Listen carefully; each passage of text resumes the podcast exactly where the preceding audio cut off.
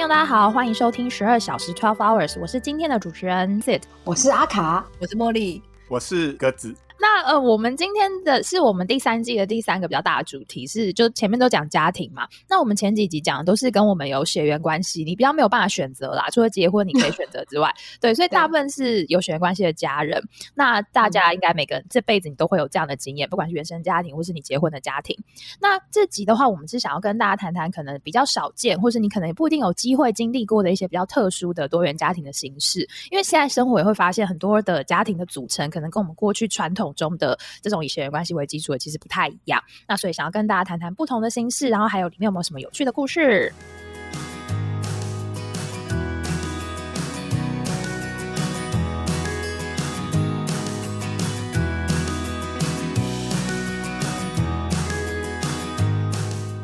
首先呢，第一个部分就是要跟大家直接进入主题，就是请大家谈谈看，说你可能听过的比较多元家庭的形态跟传统核心家庭有什么不同？那这边我们来定义一下，就是就不管是呃心理学或者是呃社会学的角度，核心家庭一般来讲应该就是指说父母然后跟小孩就单纯两代所组成的这样的家庭样貌是属于核心家庭。那如果加到可能祖父母，大概就是属于三代以上的大家庭。那当然，如果不是父母跟小孩的话，那就有其他的。家庭形式这样，所以我们第一个想要讲的呢，是有祖父母的，就是三代同堂的这种。那有没有大家是有这样的经验的？茉莉先，三代同堂，其实我比较没有，但是我。我其实小时候是奶奶带的，就是我是阿妈带的，带到因为以前的，就是可能我们父母亲那个时候工作都非常忙。其实现在很多爸爸妈都还是这样，就真的很忙。然后对，肯定你要找保姆也，我不知道可能比较少吧。不放心，对对，就是很难，就是然后而且以前就是真的很多都是给阿公阿妈带，我可能给我阿妈带到两岁左右，然后。我爸爸妈妈把我带回台中之后，后来就是在我就所以我很想就去上什么贝贝班那种，就是直接交给幼稚园这样。然后我记得我小，我觉得我一直以来都不觉得这个对我的性格啊什么之类的有什么影响，一直到我好像是蛮大了之后，有一次我就是回阿妈家，然后就是在路上我才觉得说，哎，其实我觉得还是有一点点差别，因为我觉得我跟我阿妈的肢体动作是比较亲密的，就是我会比如说抱抱她，或者是摸她的脸啊，或者是小时候摸她的脸好可怕哦。阿妈也是躺躺在三楼嘛？因为可能因为现在阿妈现在年纪已经很大，所以就很像小孩子，所以就觉得就会捏捏他的手，或者是我记得我小时候跟他一起睡觉的时候，我就会抱抱他，或者是我就会玩他的鼻子。我也会，我也会，是很亲密的。对，对啊。可是我跟我妈妈就完全不会，而且我反而觉得我到现在都还是还好。茉莉妈妈并不会听这个，不然她听到都会大哭。就是 我其实到至今都还是觉得跟我妈妈一起睡觉，我觉得很别扭。哦，但是我不知道是不是因为这个原因，我说我不知道，我只是觉得我没有在肢体上跟我妈妈很亲。我觉得我跟我妈妈感情其实是不错的，我也会聊很多事情。可是，在肢体上好像这个就有点难跨越，我也不知道为什么。所以我后来在想，是因为我在最小的时候，就是你知道有很多肢体接触的那时候，就是大人会一直摸你，因为帮你换尿布啊等等的抱你啊。那个阶段，我可能是跟我阿妈在一起的时间比较多。嗯嗯，像在心理学上，我们会讲说，就是小孩子的那个重要他人的建立，大概。比如说六岁以前好了，然后呢，就是他小孩子心中会有那个排名。然后我记得我们那时候上发展心理学的时候，老师就说：“哦，如果你是父母的话，你就要想，就是你就算不能挤到第一名，你也一定要是前两名或前三名，因为大概第三名以后的，对小孩来讲就是跟路人一样，可有可无的。对，就是你真的要挤进去前面，就你要自己注意那个排序这件事情。嗯，对，因为我我自己的经验跟茉莉也还蛮像，就是。我大概三岁以前，我都是给我爷爷奶奶带，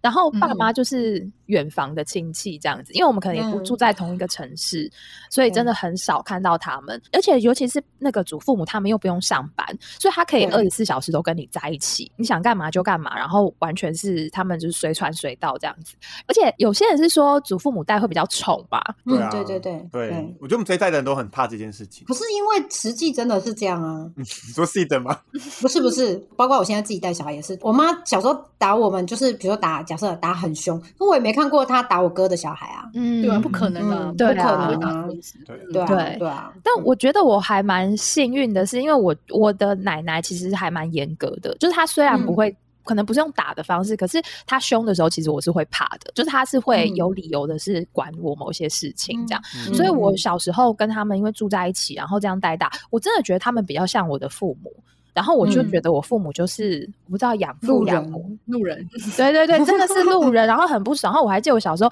如果要跟他们一起回家，我真的会爆哭崩溃，就 我为什么要去做陌生人？你知道他们是谁？对，就是完全没有。而且我还记得，我到了很大了，可能是青少年，我都还觉得小时候我爸妈是没带过我的。我还记得有一次，我妈还。她可能真的受不了了，她就拿出照片说：“没有，啊，你小时候洗澡怎么干嘛？说还拿照片让我看到，还哎哎，有哎，我们小时候有相处过哎。”开了一个小门缝，说：“妈妈，你可以把一个脚趾头放进来了。因为真的，我对于那个童年的记忆里是没有我父母的，完全、嗯我对他们的印象就是已经是小学以后了。所以你看，他们在我六岁前，不只是没有前几名，他们就是陌生人，嗯他们根本没有在排行榜里面。对，我想到一个是你刚才讲说回家会爆哭啊，我妹妹是她跟我差不多，但是她是我外公外婆带的。然后小时候曾经发现一件很好笑的事情，就是大人有一次就跟她说：“你不是外婆的小孩，你的妈妈是，就是我们妈妈。嗯嗯嗯，然后我妹妹就崩溃大哭哎、因为她一直觉得自己是外婆的小孩，因为她是给外婆带的啊，她觉得外婆是他妈妈。哦大人告诉他这件事之后，他整个世界都崩解啊，就大哭。哎，那茉莉妈妈没有觉得有点伤心吗？我觉得妈妈都会有一点伤心，但同时也觉得蛮好笑的吧，因为就是觉得小孩子很没有逻辑啊，就大人都觉得这个有点好笑啦。嗯对啊，嗯对啊。可是当时的你就这样想起来，真的是小朋友他就是认那个最亲近的人，就像他妈妈一样啊。对啊嗯，你们现在在讲这，我突然想到一个，不算是完全三代同堂，但是我有一个朋友，她是婆婆来台北帮她带小孩，住在他家这样。对，住在他家。然后因为他是生双胞胎，所以有一个其中一个小朋友是跟婆婆睡。那反正有一个想法是说，小朋友会跟陪他睡的那个人更亲近。那我曾经就是去那个朋友家，然后就是在讲说，哦，赶快吃菜菜啊，就可以长大。然后那个小孩就回我说，哦，我赶快吃菜菜就可以长大，我就可以去奶奶家睡了嘛。然后我那时候听到之后，我就想说，哇，如果我是妈妈的话，我当然会觉得说。对我就会觉得心里有点伤心哎，因为我是小孩一定的啊对，然后就在他心里面，奶奶的分量就是占很重。很重，嗯，嗯，对，因为我自己己小时候很喜欢爷爷奶奶嘛，然后哦，我爷爷他在我就是十几岁的时候，他那个时候就是重病这样，然后他就基本上要卧床，然后我还记得那时候我已经十几岁了，我会。躺在他的床上跟他一起，就是不是睡觉，就是比如说他在睡午觉或他刚醒来什么，我会躺在他的床旁边，然后跟他玩，嗯就是会跟他讲嗯话，陪就是有点像茉莉刚刚说的，可能就是摸摸他呀什么干嘛，然后爷爷对就会很开心这样子。嗯然后我记得那个时候，我的妈妈其实是有点看不过去的。可是那个看不过去，我觉得嗯对他讲应该是觉得你都已经是一个十几岁的女孩子了，然后你怎么会嗯跟爷爷？可能又是异性嘛，异性就是对。但嗯当然，因为那个房间是开放式，所以大家都在，不是说自己关起来。而且我妈妈会觉得爷爷生病，那因为你要生病的老人，可能身上会有一些味道啊，或者是没有这么干净，她也会觉得你不要跟你爷爷靠那么近。嗯可是对我来讲，就是哎，这就是我很亲近的亲人啊，我就是哎，这个是很自然的事情。对，然后小嗯时候真的就会觉得爸妈就是来破坏我们的家庭的人，对 小三第，三者，小三父母，对，把我们带走。可是等到我比较长大，后来也就像智商或干嘛，就就会比较理解阿卡说，就是哇，如果我站在我妈的角度，我真的会觉得哇，我的小孩就是被抢走哎、对嗯对啊，会很很伤心，可是又很无奈，因为如果你是因为工作的限制的话，对，我觉得很多爸，我很多妈妈都是这样，没有办法。对，可是我相信他也是很感谢，不管是公婆或自己的爸妈可以帮忙带小孩，因为你就是工作的关系嘛，那你就没办法自己带小孩，那你要么就是送去给保姆或托婴，但那些就我之前跟我婆婆聊天，我有觉得他们就是有一个观念，就是会觉得说，哈，给外人带好像不太好，哦你不知道会发生什么事，对，然后他们还是希望，就因为像我自己比较没有这种那个，然后就是很很有印象的经验，但工具人是三岁以前都给奶奶带，我其实小时候是给。外婆带，然后就外婆啊，或者是狗狗带一段时间这样。嗯那我觉得我没有那么深刻，是因为我都是白天给他们带，就我们家的小朋友都是白天，比如说给外婆带，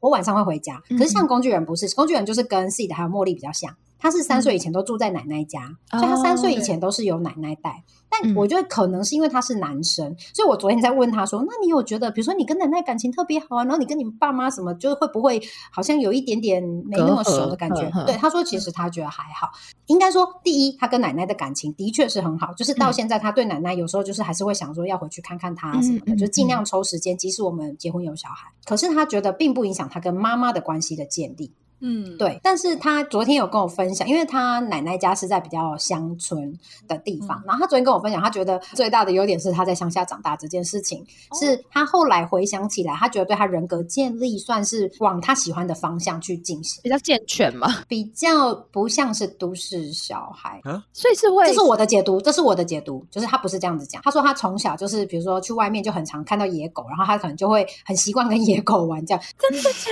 的？对，因为因为你小乡下很多啊，就是会有一窝新的小野狗这样，听起来在骂人，但是就是对，是在路边然后生出来。对，就是你会很常跟动物玩，或者是跟花草这样子。对，然后他说你就会很习惯，然后所以说，包括他现在长大，他出去之后，对于他跟一些陌生人或者是陌生的一些动物的接触，他就不对。我刚想要是把人类比喻成野狗嘛，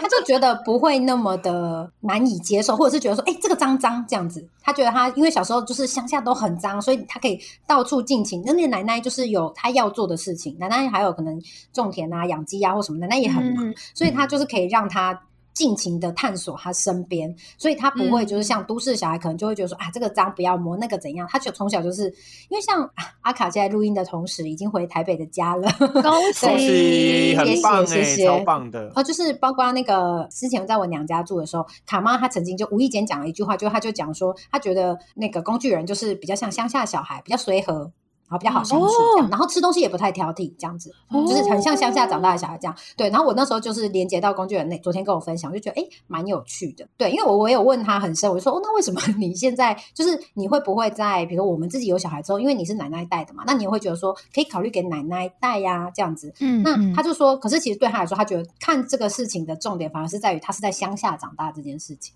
那一方面也是因为我婆婆有工作啦。对啊，然后所以他就觉得说，如果今天就是不是在乡下长大，是谁带小孩？如果可以给他陪伴跟那个的话，他觉得那个倒还好。对我觉得这可能是男生女生的差别。嗯嗯嗯，对啊，就蛮有趣的。好像听这样听起来是都市，我觉得都市的状况是，譬如说一方面有车什么的，你我觉得其实大人把小孩子真的顾得蛮紧。因为在路上容易被撞死，根本就不会一秒钟要，所以你根本就不会让他。对啊，我觉得在路上有时候小孩子想要去摸一下那个路边的墙壁，都会被 制止。他们就根本什么样都不能，他就是被大人所局限。你大人只二十四小时看着他，所以我觉得对于向外去冒险或者去探索新的东西这件事情，好像是蛮有道理。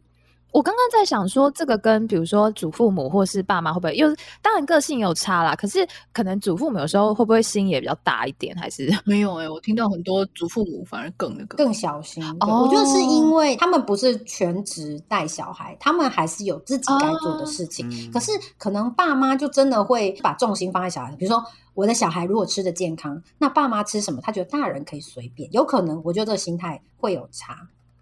然后我想补充一下，刚刚工具人讲那个小野狗，它是就除了小野狗，还有一些其他的故事。因为你们刚刚讲，我就突然想到，不然这样子，工具人的朋友、陌生朋友可能都会觉得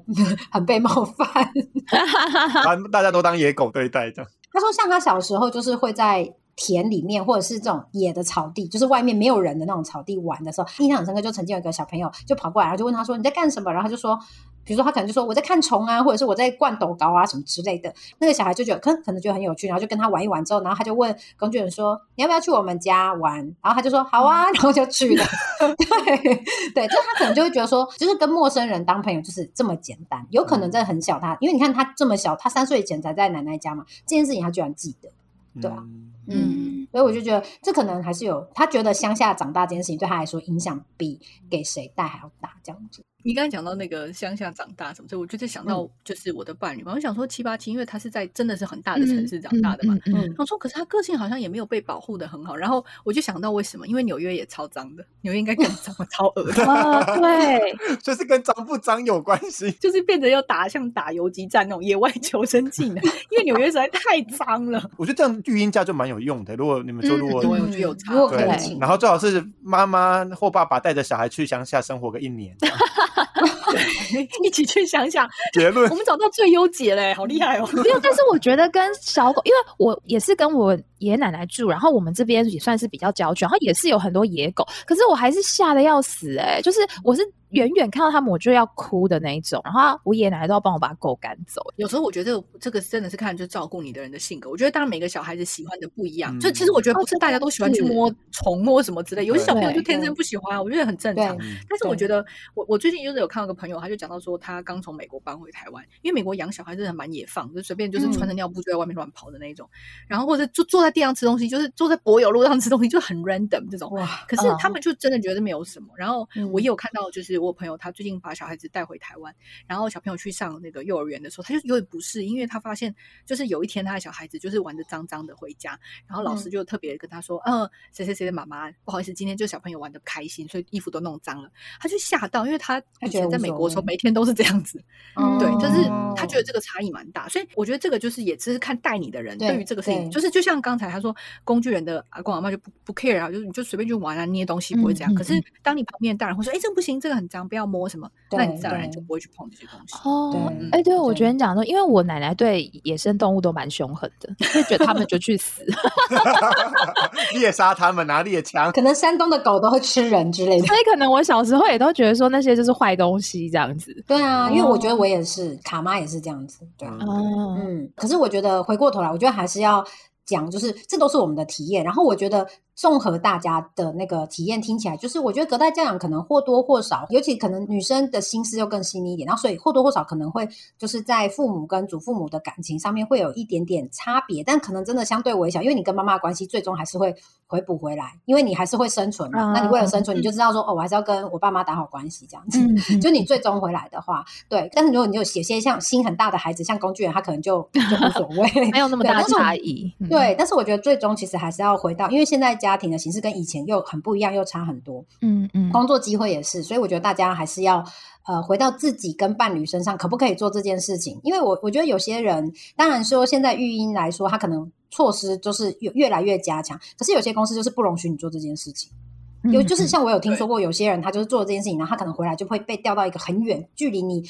住的地方相对搭车很远的工作地方，就是其他分行这样子，那他可能就没有办法选择做这件事情。那你还是要回到自己身上，而不是说这样对小孩最好，所以我就拼了全请全家之力然后去做这件事情。我觉得那就不必要。嗯嗯，对，你就相信生命会找到出口。我觉得的，我觉得的确是这样子，没有错。对对，不过就至少每天晚上要有跟他见面的时间吧，就不要只是那个哦，不是真的放养六日父母之类的，也可以私讯。因为我其实我后来发现，我身边六日父母至少我的朋友就有两组以上。所以我觉得那个有时候你真的是不得不这样子，对。但我觉得也没有关系，就是你知道小孩还是会很开心的长大啊，对啊。而且他就是，反正你的爸妈他们对，虽然说虽然可能会过宠他，或者是太过野放他，或者什么的都不知道，但是他就是会在，他还是会在有很多爱的环境里面长大，就你就这样想，然后就相信他就好了，对啊。不要透露家里有很多遗产给他就好了，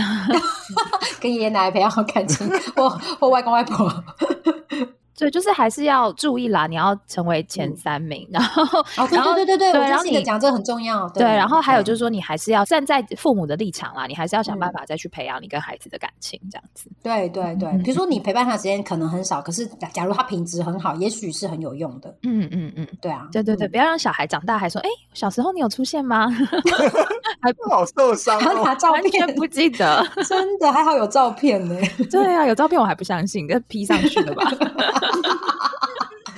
对啊，好，所以第一个部分是隔代隔代教养的部分嘛，这个其实我们这个年代还蛮多，但现在也是还蛮多的。还有，那再来另外一种也是很常见的，就是可能只有单一个家长，就是可能跟爸爸或妈妈同住的单亲家庭。那呃，因为单家的形式好像真的还蛮多的耶，大家有看过或听过怎么样的状况？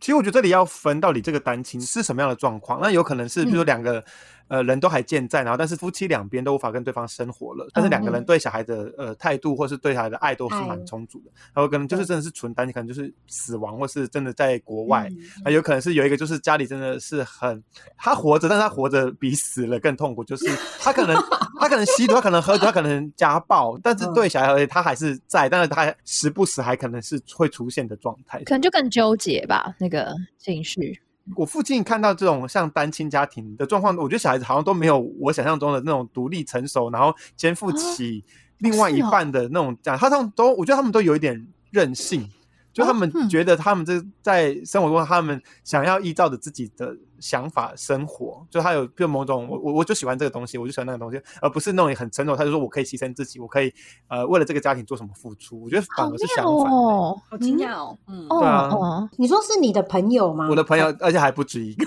所以我一开始我都不觉得不知道他是单亲，因为只想说，哎、就是哦，就是你看有一点骄纵嗯对的嗯感觉嗯这样子嗯，然后后来才说说哦，我爸怎样，然后说啊，我就我才会吓一下说哈，那怎么会不是我大家印象中的那个独立或嗯。成熟的状态这样？我觉得这个也是跟带他的人有关吧，就是他到底是你知道，就是像我记得我们之前有分享过，就是我们上一辈有一些可能单亲，但是他可能是伴侣，就是离开人世这样子。嗯，对，然后像这种状况，他有时候就是，我觉得像那一辈的，他们就是因为真的小孩很多，家务很多，然后只有妈妈根本不可能，所以他就是要求他的小孩要跟他一起处理、扛起家里的责任。那他可能从小就习惯这样。可是如果到像现在，假如你是相对比较小家庭，也许虽然他是单亲，但他放在小孩身上的关注力是很高的，会不会？你知道，小孩就还是可以长成自己的样子。啊，或是经济因素，就是单亲，但是他并没有因为经济要求很辛苦的话，我觉得可能，或是他们其他的家族成员有去做一些协助的话，那可能哦小孩子并不会哦真的想让我们想象中，他其实真的这么的孤立无援，他需要让自己很早的成熟这样子。或者是会不会有可能就是他的那个 either 爸爸或者妈妈，因为是单亲，所以在某种程度上觉得对小孩子有愧疚感，然后这个时候常常会嗯。过度补偿嘛，嗯就是给他、嗯你想做什么我都支持你啊，或者是对对然后这让你。如果你这个走太往这个方向很很容易，就是小孩子就会比较，嗯。就像你说会比较骄纵，或者比较自我一点这样。嗯，我觉得有可能。对，或者是因为只有一个管教者嘛，所以可能有的时候那个尺度的拿捏上面，就也比较没有办法协调，或没有一个人拉住。可能如果说那个自己嗯线没有踩得很稳的话，有可能就会容易偏移掉或怎么样这样。嗯嗯对啊。所以我就说，小孩子如果夹在中间过生活，如果因为他如果是单一方，他可能另外一方都不在，或是两边都还在，但两边可能他得拨时间跟两边相处，就他夹在中间生活，他怎么样找出那个？可能他两边都有讨好，就两边都很想爱这个小孩，所以就会给很多爱嘛。那他就两边如果都有索取到过剩的爱，那说不定他就会有这样的状况。发哦，也有可能如。果是游走在中间的那种，对啊，因为两边都会想要好好的照顾这个小孩，如果如果都还是健全的状况下，或甚至有一点讨好的状况。对啊，嗯或者搞不好他们两边都是，就是你知道，希望小孩跟自己更好，所以两边在竞争小孩的爱。有因为现在小孩很少，他们可能就比如说夫妻离开，然后可他们共同的小孩才一个，不像以前可能很多个。嗯，对，然后你才一个，你就会很积极的，你知道争取。选我选我选我。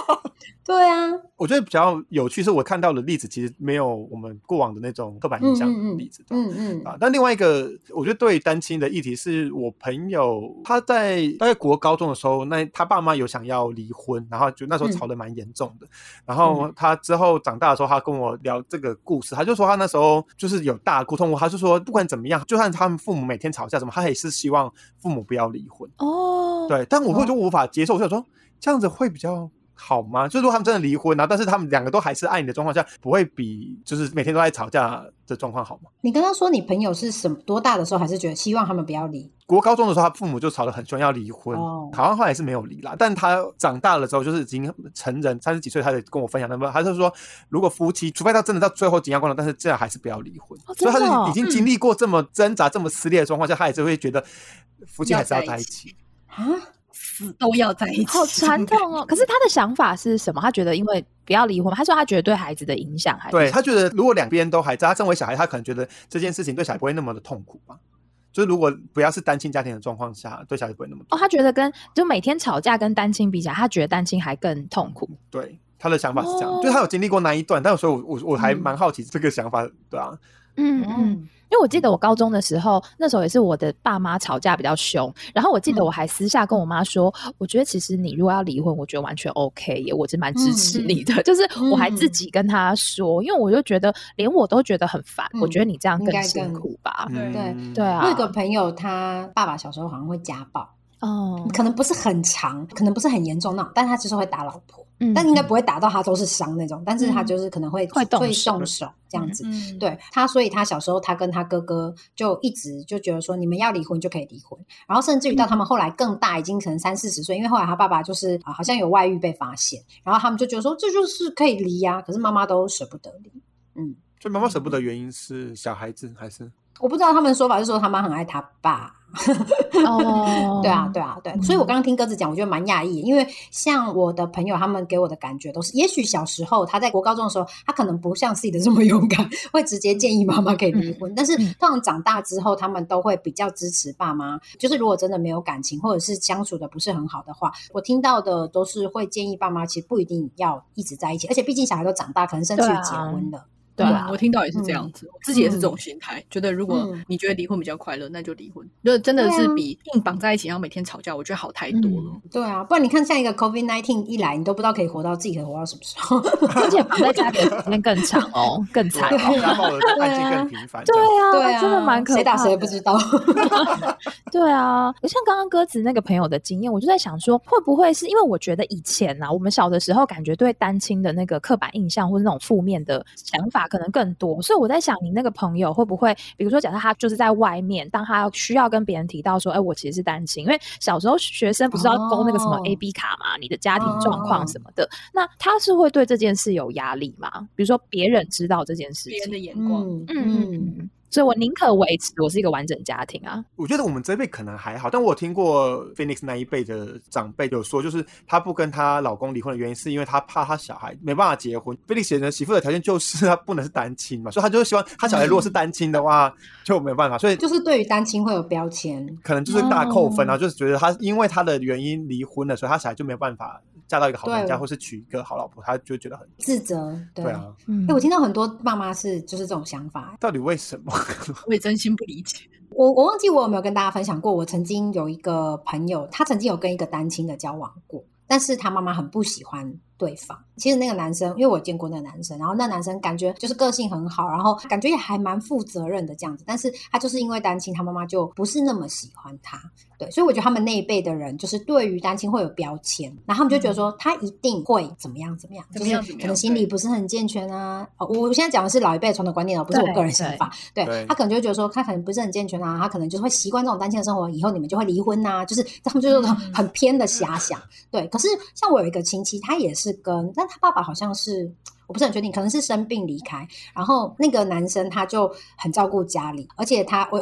我这样讲有点不太好，但是因为妈妈就是笃信佛教，然后他妈妈就是过年也都会去可能庙里面还是什么之类的，他那个过年的时候就可以都回娘家，哎，我觉得好棒哦。OK，对啊，对啊，所以我觉得不一定是说，其实真的就是有时候真的只是他们老一辈的一些既定想法，或者是遇到过的那种经验是这样子。嗯嗯，对，然后就把它一直沿用这样。对老一辈对那种好像跟一般的人不一样的状态，他们都会蛮另眼看待，然后可能都会比较负向。像我自己觉得，我们现在听到如果是他是单亲的话，我自己就比如说心理动力那种，我只会觉得说啊，那你们关系很紧密吗？或是你的家长他会一直绑着你 吗？这样会不会很辛苦啊？就是我只会往这个方向去想，就如果家里人丁比较单薄的话，嗯嗯嗯，我只会想到这种。对，因为我们前几集也有讲到，就是呃一些比较勾搭时候的单亲，然后就跟妈妈的关系太紧密。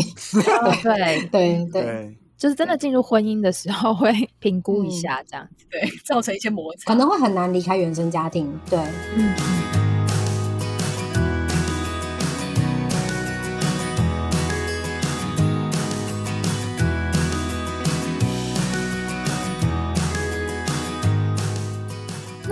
个是单亲嘛？那像刚刚其实鸽子也有讲到，就是有可能是，比如说家长的话结束上一段婚姻关系，有可能会进入下一个。那所以另外的话，还会有一个衍生的状况，可能是继情或者是重组家庭。那其实我自己想要录这一集，也是因为我在我的工作当中听到比较多是这种，因为继亲或重组真的就有非常多种的组合方式。就是最简单的，当然是我们听过，就是父母再婚。然后像我自己有听过的，比如说呃，哎，我有遇过的一个是。就是小孩可能已经是青少年了，然后爸爸可能在他比较小的时候就他们也没有结婚，就是有新的一个同居的女朋友这样。但我看到他们这个例子还蛮正向的，就是因为这个人可能不是他真正的妈妈，所以他爸爸的女朋友在对待他的时候呢，就他比较没有把他当成说你是我的小孩，所以我要管你，就他也就直觉哦，我们就是住在一起的人，所以呢，他们在相处上面其实就还蛮平等的，或者是他就会觉得是很像朋友啊，可以跟他聊，好像多一个。女性的长辈的朋友这样子，就是我觉得这个在他们家的那个互动里面，就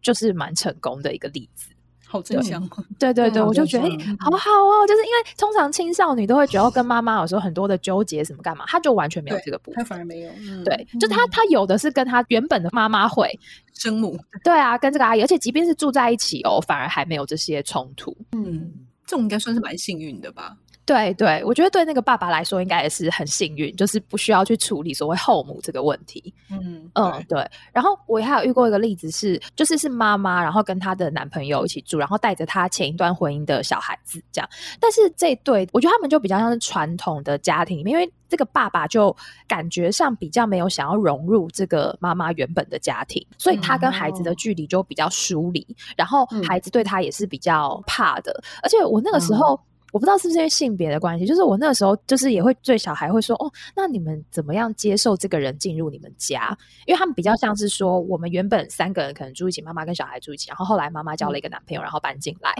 就是嗯要怎么去接受这件事。可是因为对他的那个爸爸就是那种比较权威式的，所以他们好像嗯也没有什么关系建立，所以这个我就觉得好像就还蛮疏离的，就变成是我们只是住在同一个屋檐下的人，但没有什么特别的感情。嗯这样子。你有没有想说，哎，跟我跟我爸也很像？对对对对，所以我我原本还不知道说他们是没有血缘关系，我想说，嗯，就跟一般家庭一模一样啊，没有什么差别啊。对对对，就是这种重组家庭。然后还有一个比较有也算有名嘛，就我不知道大家有听过赵小乔跟刘亮佐有有的那个。有没有哎，谁啊？我知道这个流浪，我不知道刘子权是谁。他那个流量佐儿子啊，不然是隔壁隔壁王叔叔的小孩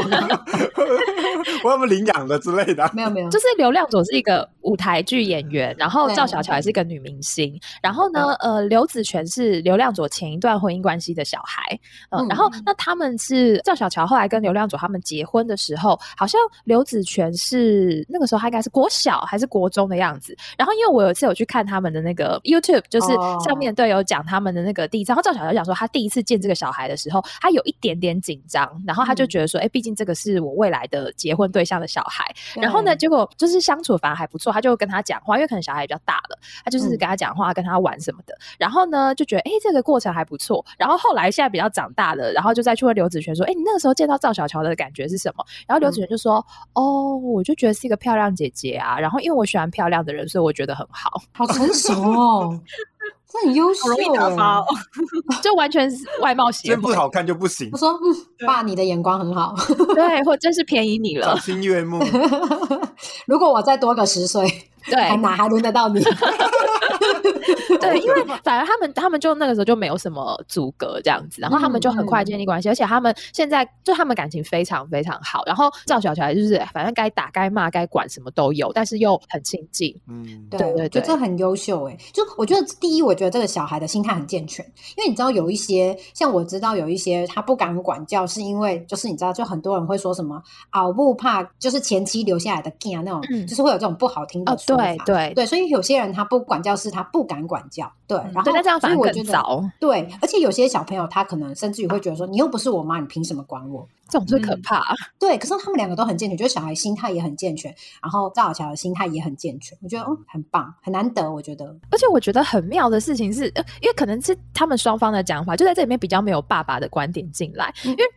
我会觉得有一点，就是有点像，比如说婆媳之间，我就会觉得那个嗯先生的角色很重要嘛。那像在这个关系，我也会觉得应该爸爸的角色是最重要，因为这两个是你亲近的，你你是不是要想一些办法把他们怎么样凑在一起进来？对啊，对，嗯或者是他他爸可能就想说啊，我就把小孩教的很好，的确事实也是，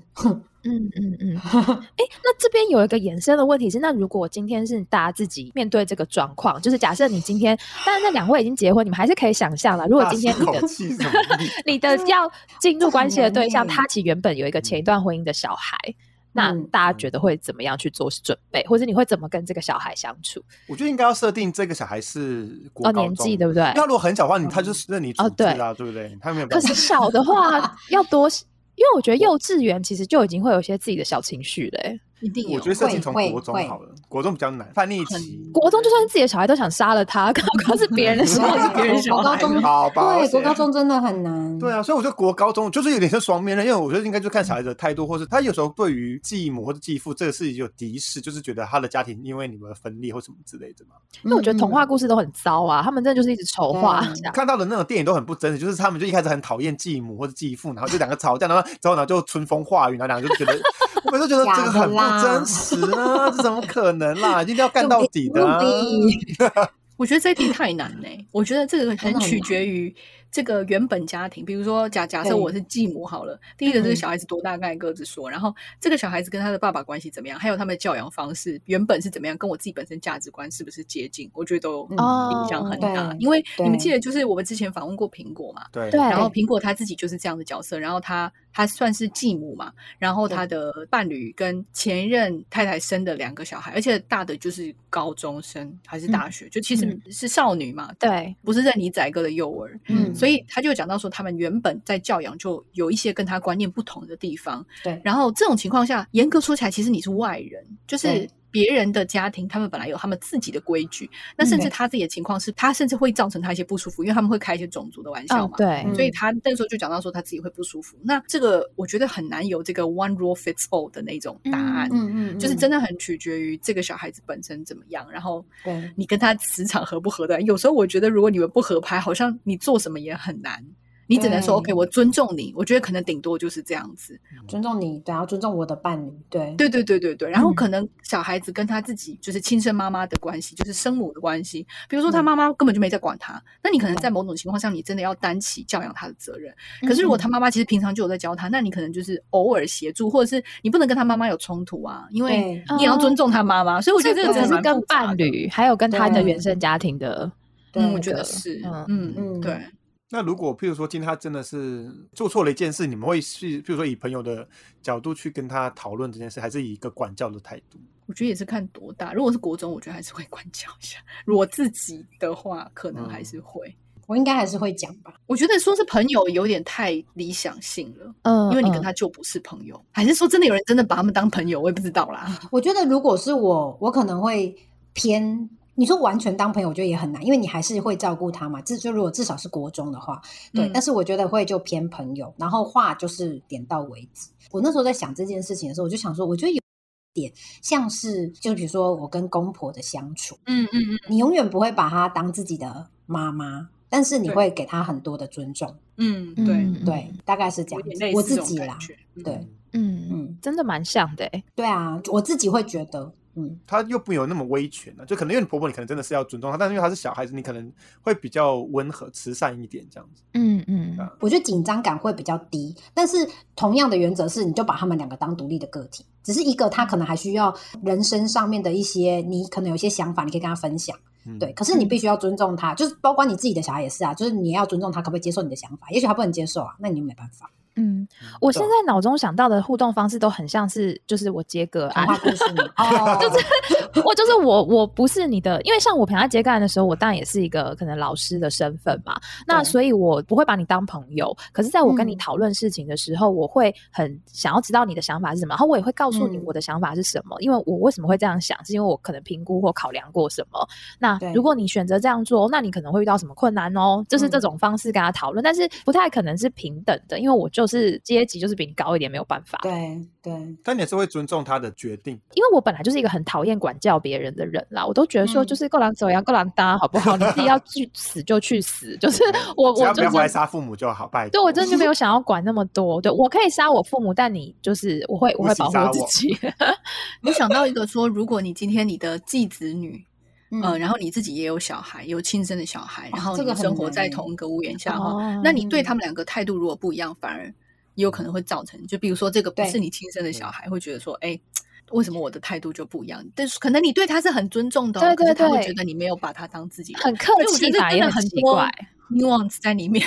对，我觉得这个是另外一个问题。对，还有自己的，对，就是说，如果还有你自己的小孩的话，那我觉得当然两个人要用一样的态度去面对他们。可是你必须要承受一个后果，叫做你用一样的面态度面对他们，但在他们眼中不一定是一样的。但是我觉得这就是选，就是就是我们选择怎么做啦。其实我觉得刚刚茉莉举那个苹果例子很好，就是因为我记得那时候那个苹果他先他的伴侣，他也是觉得说，哦，你不要，就是我的小孩我自己管。那我觉得事情就变很简单，对，那就就是你知道，就是 OK，既然你不要我插手，那就就这样。嗯，除非就是说，假设啦，我觉得如果我真的会，假如我的。就是伴侣对他的继子是，就是对继子是不希望我插手，除非他在我们共同生活的空间，他造成我的不舒服，那我会出声音。不然的话，我就觉得好，你就是要管教你的小孩。然后甚至于我可能会讲过一次两次，如果他就是继子或继女，他不接受我的那个，那我就会叫我的伴侣去跟对方说，就是因为毕竟是我们共同生活的空间嘛，那大家要相互尊重啊，不然可能就没有办法生活在一起这样子。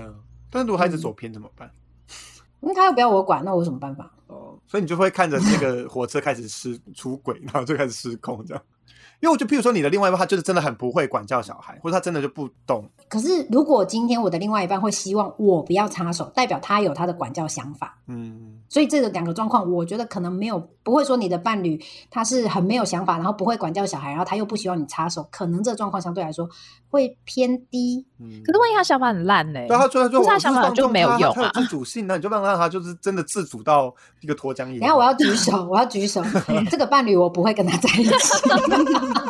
换伴侣，换伴侣。我其实我这件事情，我因为我原本在看电影的时候，我在想说，天哪，那个春风化雨真的太难了。但是我就说，就实事求是，比如说他做的这件事情，我觉得应该可能像比较像 C 的，但是比较投入自己的情感，因为 C 的感觉就是以一个社会观察家说，哎，你怎么才查吸毒啊？我想要跟任何人建立关系，对，我会希望他改正，但是我不要一个一个强硬的方法去说，但可能说一次两次让他自己没有，我就说那生命会他接触了，就让他继续。对啊，对啊，对啊。或者是他的父母要去处理嘛？嗯，我觉得鸽子应该也是我认识的前几名，就是很不像是当照顾者、教养者的人，就是你没有那个架子啊。我觉得会比较像是很好很好的朋友，就是你对很好朋友，你也只会规劝，你会比较直接，但你不会真的逼他一定会做你的事情啊。嗯，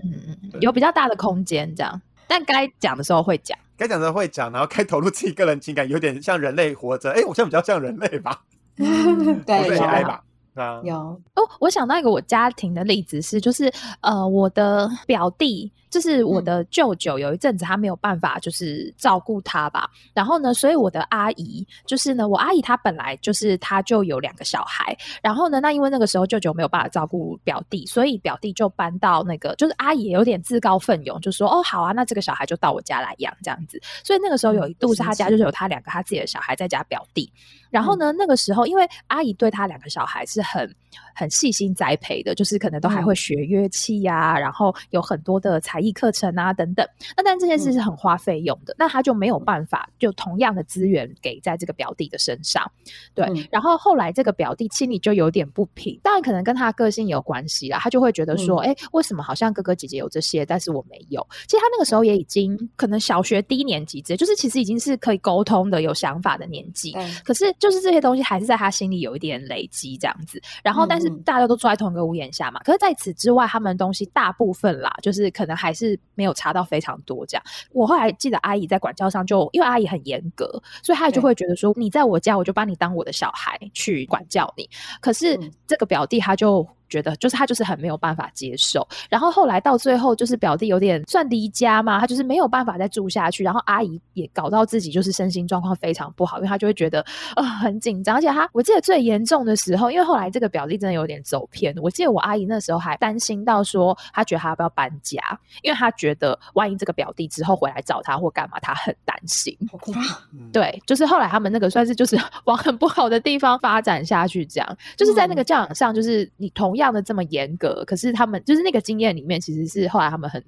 双方都很痛苦。可能跟他们原本的适配性或家庭的背景当然有蛮大的关系啦。呃，我必须要说，我现在真的是比较局外人的角度去，就是站着说话不腰疼。可是我的确是觉得，如果你要给他同样的管教，你就要给他同样的爱。你说资源吗？对啊，你要这么说也是，也是啊，那也是爱的一种呈现方式。对啊，因为你不能只有管教，说你把他当自己的小孩，然后你就说哦，可是如果我要爱你的部分，我就资源啦，我可能没有办法，就是一起在你。到就是去，比如说哈，假设不行，你要自己想办法。嗯嗯嗯。但是我所谓的就是你知道，不是金钱上面的，因为金钱阿姨本来对他就没有义务责任。但是我讲的是说，比如说接送啊这种，就是相对来说比较不涉及钱的部分的东西。哦哦，就是行为的照顾上面。对行为的照顾，因为你是要你要管教他的行为，你就要给他一些行为的照顾的爱，这是爱的部分嘛。因为你只有管教没有爱，我觉得也是不行的。哦，对对，小孩是不能接受的，他会觉得凭什么？就是你为什么只给我铁不给我糖果？嗯嗯嗯，只给我棒子不给我糖果？对啊，嗯对。但是如果又回到你刚刚讲说表弟是可以沟通的，或许也可以考虑一开始大家就把话讲清楚，就是不是只是跟舅舅讲，而是直接就是阿姨就直接跟那个小朋友说，因为爸爸现在有状况，那你住我们家，那阿姨就是因为自己有小孩要照顾，所以我可以提供你的是什么什么。那如果你觉得哪边有什么，你就讲出来。我觉得好难哦。对，刚刚我们讲的比较是假设性的啦，然后有一些我自己的家庭的经验。那除了这个之外，大家有听过其他的，比如说这种比较特殊的重组家庭的故事吗？我可以分享一个我之前听到我觉得很有趣的，就是我我是在好像在同一个 podcast 吧，可是是不同集。然后那个 podcast 就是访问一些创业家，然后讲他们的故事啊，什么什么之类的。嗯，通常都会讲一些创业过程中的多么艰辛什么的，但是也会提到一点他们小时候的生长的背景啊什么的嘛。然后我听到就是一个创业家，好像是 WeWork 的 co-founder。他就说他家庭还蛮特别，他不算单亲，他们家有五个妈妈，然后有六个小孩，就是这六个小孩都是不同的爸爸，所以他们是一个，就是这些妈妈决定要生活在一起，然后一起养育小孩。然后他们都是单亲，对他们都是单亲，应该说他们都跟他们的伴侣分开了，对，好像都是没有婚姻关系什么的，有没有跟爸爸联络什么，这个他就没有讲细节。然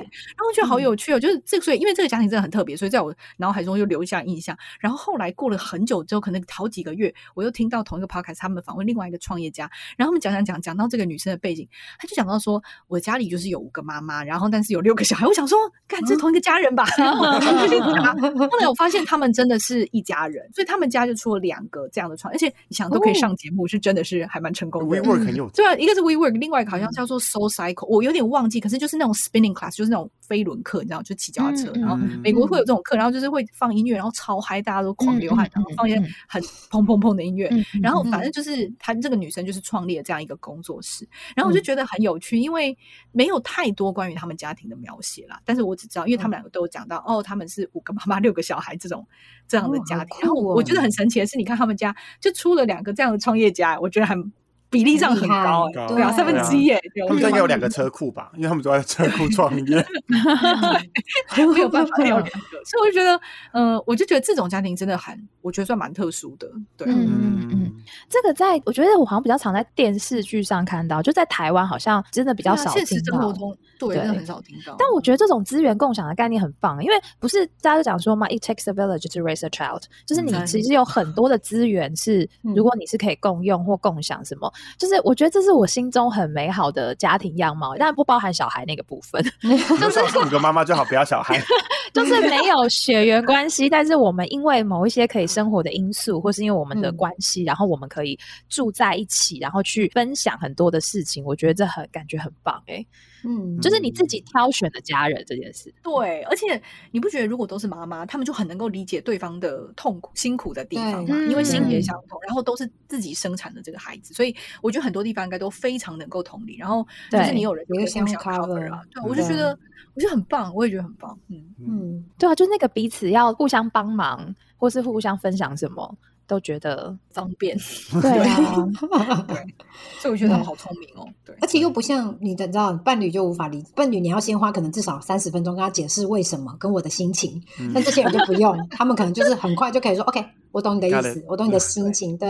嗯，而且我想这个应该，因为他们又不是伴侣关系嘛，他们只是一个共居的关系，对，他们是没有解释，但我猜想应该是这样子。嗯嗯。然后，所以应该也没有什么公婆的问题，就是你没有你的伴侣的家人的问题，对，因为那个就只是大家各自的家人。对啊，那怎么有点像宿舍吗？对啊，就不会觉得很像。可是不会也有管教的问题吗？还是各家管自己的？因为我觉得反而这种可以大家一起互相，就是如果你们的价值观是很接近，像学校一样，对我觉得反而是可以像，就是哦，其实有点像是姐妹。然后你知道小孩子有点像 cousin 这种感，就是表兄弟姐妹这种感觉。对，那你如果是阿姨的话，就是你知道可以管一下。这样。嗯可是我们都很讨厌阿姨管我们呢。因为阿姨都是 还是以妈妈为主，对。嗯但这个要补习的时候可以帮忙接啊，或者干嘛？哦，接送这个倒是可以煮饭啊，煮饭就大家一煮就很更方便。对因为我觉得有点像是以前的那种大家族，可是他又没有大家族的成员之间那些纠结的关系。或者是勾嗯心斗角。对，什么姑嫂啊、妯娌啊之间的那种有的没的，你小孩怎样，我小孩怎样，嗯感觉他们的竞争可以再少一点点，这样子。嗯嗯嗯，可以更多 focus 在自己跟小孩身上。不像有可能小孩子不是会有什么足球比赛啊，或什么夏令，嗯他可能还需要一些家长参与的部分。我觉得他们也可以，好像五个同时当家长，他们可以去帮忙 cover 一些这种生活需要彼此的时间。这样，嗯而且我觉得最棒的事情就是，你只你可能只要生一个或两个，然后就有六个小孩可以陪他们玩，就有四个啦，四到五个。对对啊嗯，哎、所以这样相较之下，大人也不用花这么多的时间在照顾小孩，就是看着他这件事。哦所以这倒是对，因为他们到一定的年纪之后，的确是没错。嗯嗯但是当然也会有缺点啦，就是会有争执嘛。嗯，嗯，对啊，会吵架。嗯对，就是各有优缺点啊。我觉得对是，但是感觉很棒，就是我也觉得嗯感觉很棒。对然后，然后会不会有那五个妈妈，就是可能辗转多年后听到，然后她就说：“看，你知道我们有多辛苦？” 或是前面的磨合啦，就是啊对啊对生活形态方式的建立。嗯。嗯对。嗯，对，嗯。就是因为像我刚刚讲说，这就是我很美好的那个家庭的样态嘛。因为我记得嗯。我大概可能在大学的时候，应该高中我们还没有，但大学的时候就会讲说，哎，如果以后，因为现就是我们现在的人，呃，我至至少我身边的有的时候就是没有觉得自己一定会结婚，所以也都会嗯。讨论到说，哎、那如果未来没有结婚，或是我们可以住在附近啊，或甚至是我们是可以买一个什么住、住在一起，就是这种彩虹公寓吗，或什么这种。公寓这样，对，单身公寓这种，然后是可以互相互相照应的，推对方去晒太阳。拍盘啊，排背互相帮忙拍。互相拍。对啊，我觉得这个是我自己想象中很美好的样貌。那像呃，台湾前几年有试着要推那个。多元成家的法案嘛，其中有一个，嗯对他其实那时候是有三个法案，然后就有一个部嗯分其实就有点类似这样，就是如果我们这一群人，我们就是不以血缘关系为那个基础，就如果我们这一嗯。群人可能是有感情关系，也可能不是，但是我们愿意成为家人，然后我们也可以分享一些法律上的权利，然后我们嗯。可以成为就是有法律的那个结合的保障，这样子。嗯，今天就是讨论了比较多家庭的不同的形式，然后呃，嗯最后我们也讲到说，可能我们自己大家对家人就是。血缘关系也没有办法选择嘛，那但是我们还是努力的跟他们互动跟相处。呃，有一些疯子的故事，大家还是需要分享讲出来，平衡一下自己哦。对，心情会比较好。对，那如果是没有血缘关系的呢？或许我们有机会也可以，不管是透过婚姻，或者是透过其他的方式，我们可以选择自己喜欢的家人。那希望就大家都可以跟家人好好的相处，然后这是一件不容易的事，不管有没有血缘，我想都是，但是很值得努力的一个目标跟方向。OK，、嗯好，那呃，我们这几集都讲家庭嘛，那大家听我们的想法或听我们的故事，可能有点厌烦了。好，那 下一集呢，一样是我们会有一个访谈。那下一集的访谈呢，会邀请到比较特别的是，我们今天没有讲到的一个呃形态是同志家庭，然后还有我们中间有提到的领养。那下一集呢，我们就会邀请实际有这样经验的同志家庭，然后还有领养的经验。所以如果你想要听听看真的很不一样的形式的话，请锁定我们下一集的访谈，会有很嗯精彩的真人真事的故事呈现。好。耶真的很期待啊这个待，很超酷。对，好，最后还是要来宣传一下我们的所有社群软体哈，不管是 FB 或者是 IG Twelve Hours for Taiwan and USA，请大家可以追踪。然后呢，前一阵子啊，就是我们已经一周年了，那也很欢迎大家跟我们分享这一周年下来，你听到什么你觉得很有趣的故事，你会想要再跟我们说，或者是说有哪些议题你觉得我们还没有机会讨论到，你想要听听看的，也都欢迎跟我们分享。好，那我们今天这集就到这边喽，感谢大家的收听，拜拜，拜拜，拜拜。